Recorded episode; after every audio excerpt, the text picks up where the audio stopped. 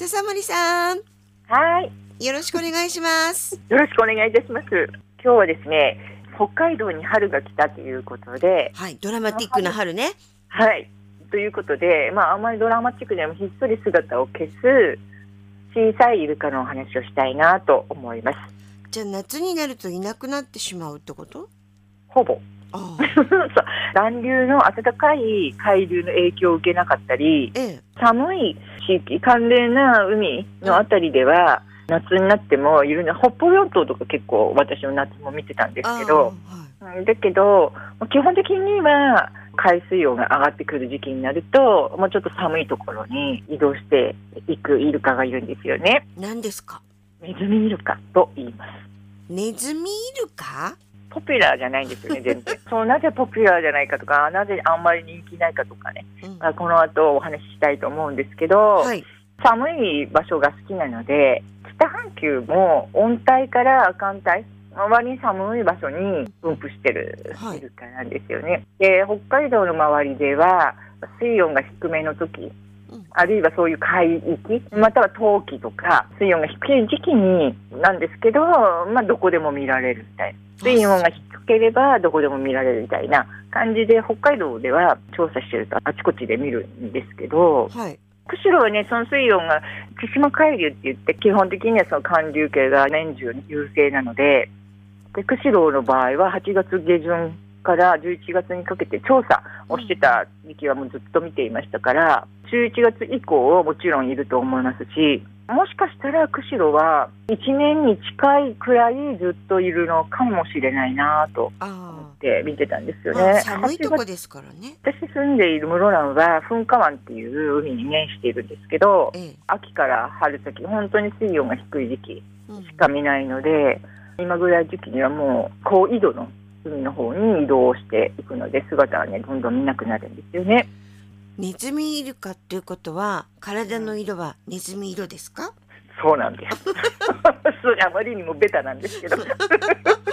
まあ他にもね、ちょっとネズミイルカっていう名前がついた理由として、お腹の方は薄い灰色から白っぽい色で、はい。で他はね、ほぼ濃い灰色みみたいな感じですね。ええで、体が1.5メートル前後ぐらいなのでうん、ただ、体重は立派なんですよ。80キロ前後ぐらいあるので。結構ね、立派な体格、うんゴロッとした感じ、雰囲気なんですよね。他にもね、ちょちょろちょろちょろちょろして、で、あまり姿を見れないくらいちょろちょろ動き回るとか。あとは正面から見たらネズミっぽい顔なのでとか、まあ、諸説あるんですけどで、まあ、ちょろちょろしているって言いましたけど、まあええ、警戒心が強くて、うんあまりもうしっかり見るっていうことがなかなかできないんですよね。ちょっと見たような気がしたけど次には姿消しているような。あ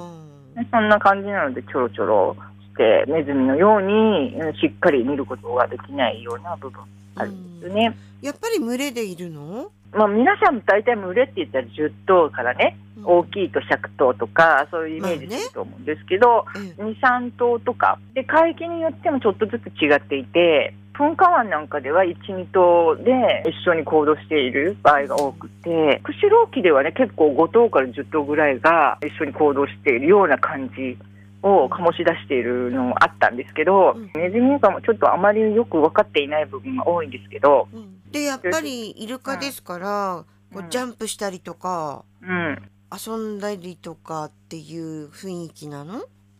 て普通思いますよねイルカは。そう思います。そうだってそう思うんです。ね、それは普通なんですけど、ところがそういうそのイメージをね、覆すのがネズミイルカで、え違うの？叩き壊すぐらいのイメージ。全然ジャンプもしませんし、ええ遊ぶとかね、船に寄ってくるかね、全く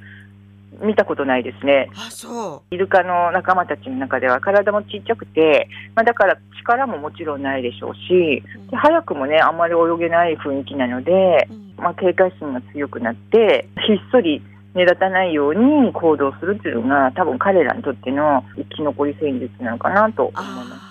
ちょろちょろしてるっていうのはすぐに潜っちゃうんですよね。だから最初に見た人しか見れないみたいな感じでいたって言っても嘘ついたみたいになっちゃってやっぱりそれはね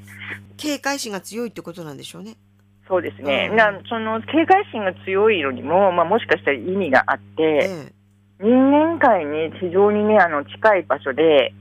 生活してるんですよ。生息域の話はしましたけど、で場所っていうのは、より港とか近い場所とか、湾とか、川の入り口、河口とか、まあ、そういう場所にいるんですよね。うん。沿岸性が強いんですけど、それで人の生活の影響を受けやすいのでね、うん。例えばその直接的に網に入っちゃったり、あそういうことも起きるので、人間とか他の生き物に対して、より用心深く警戒心強くなっていってるかなと思うんですよね。はい。釧路で出会ったネズミイルカなんかは、ええそうは言ってもね、その割にたくさんいるので、うんうん。でちょこちょこちょこちょこ調査に出ると出会うことが多かったんですけど、ええ。学生たちを連れてね、沖に出る前に、まずそのネズミエリアを通っていくんですよね。はいでそうすると、あまりにも次から次へとどんどんどんどんどんどん固まらないで、うん。あっちこっちポツポツ密にならないように、それぞれ2、3頭ずつ固まっている一斉に見えると10頭とかかけるんですけど、うん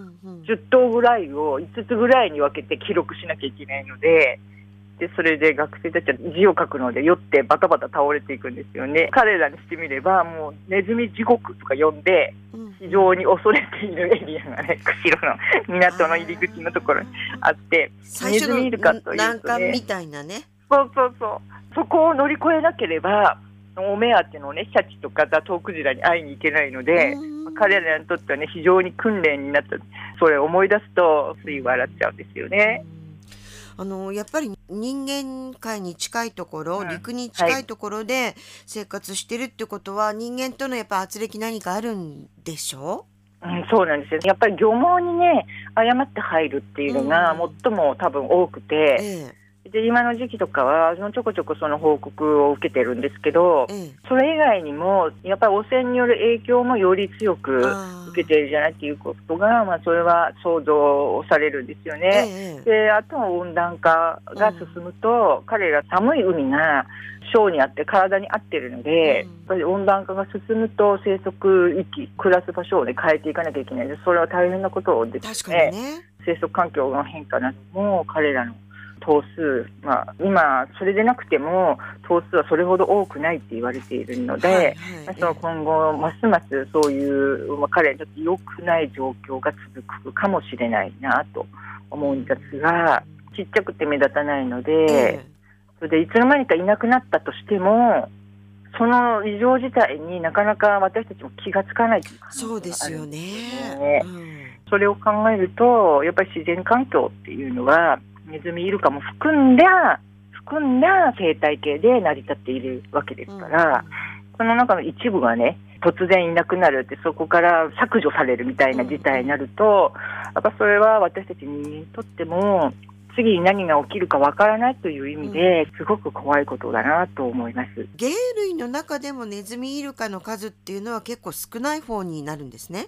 そうですね。調査をしきれないのであ、推測するしかない。うん、そうなんですよ。調べようとしても、もうそんなんなので気がつかなかったりね。うんうんで、だから実際の数は分からなくて、で、その実際の数よりも多めに予測しても、それから少なめに勘定をしてもダメなんですよね。だからなるべくより正確なところに近づけるような調査しなきゃいけないんですが、うんうんなかなかネズミイルカの調査っていうのは、えっと、成立しなくて、行ったとしても難しいということもありますし、でそれなかなかそのネズミイルカを公に調べるような組織もあまりないので、見ていて大変ですからね、あのつまらないでしょ。シャチとかのね、調査をしたり、うん。ザトウの調査をしたりするのは大きいから見つけるのも簡単ですし、見てて楽しい割に楽しいので、やる気も起きるんですけど、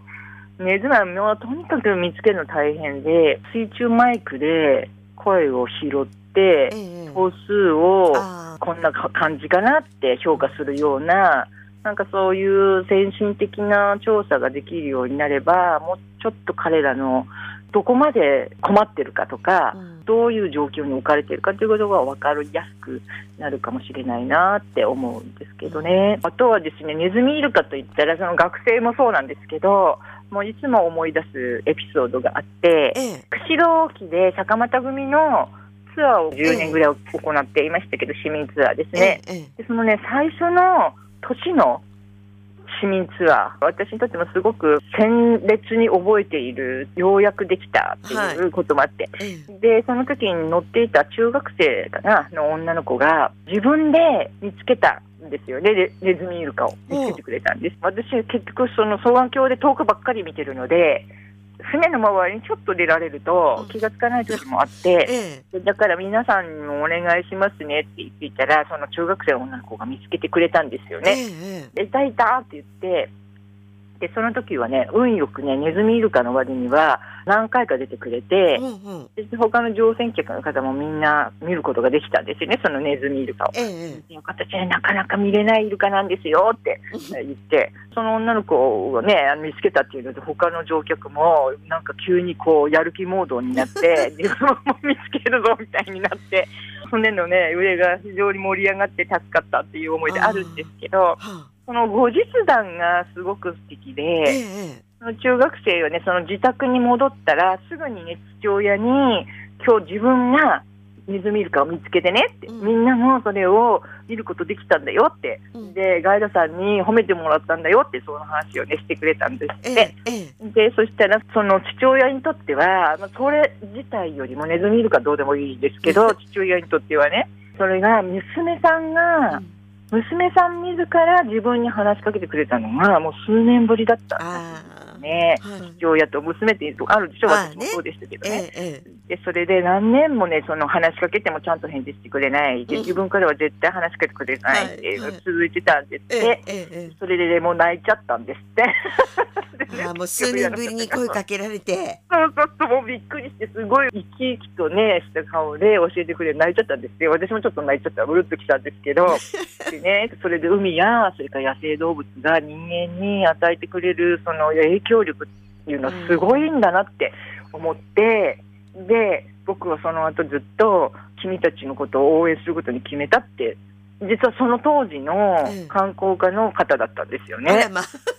でね、私ね、全然知らないで受け入れたんです、その子のこと。うんその人の娘さんだって全然知らなくて、後から聞いたんですよね。実は笹本さん言ってなかったけど、僕の家族も乗ったんだって。で私ね、あ、そうですかって言って、実はこういうことがあったんだっていうお話をそれでくださって、やっぱりその自然界の懐の深さ、うん。そういうとか、人々がもらえる感動は、でその人たちが、私たちが何も言わなくても、どんどんその人たち自身が広げてくれて、多様な経路で複雑にわーっと広がっていくんですよね。で、そういうその計算のできなさっていうか、ええ。環境教育や保全に携わる私たちみたいなものを支えてくれるっていうのは、そういう感動の広がりなんだなってつくづく思ったっていうこと。を、それ今でもね、忘れられない思い出なんですよね。わかりました。目に見えないところでつながっていくっていう。そうなんですよね。胸がちょっと熱くなりますね。笹森さん今日もどうもありがとうございました、はい、ありがとうございました。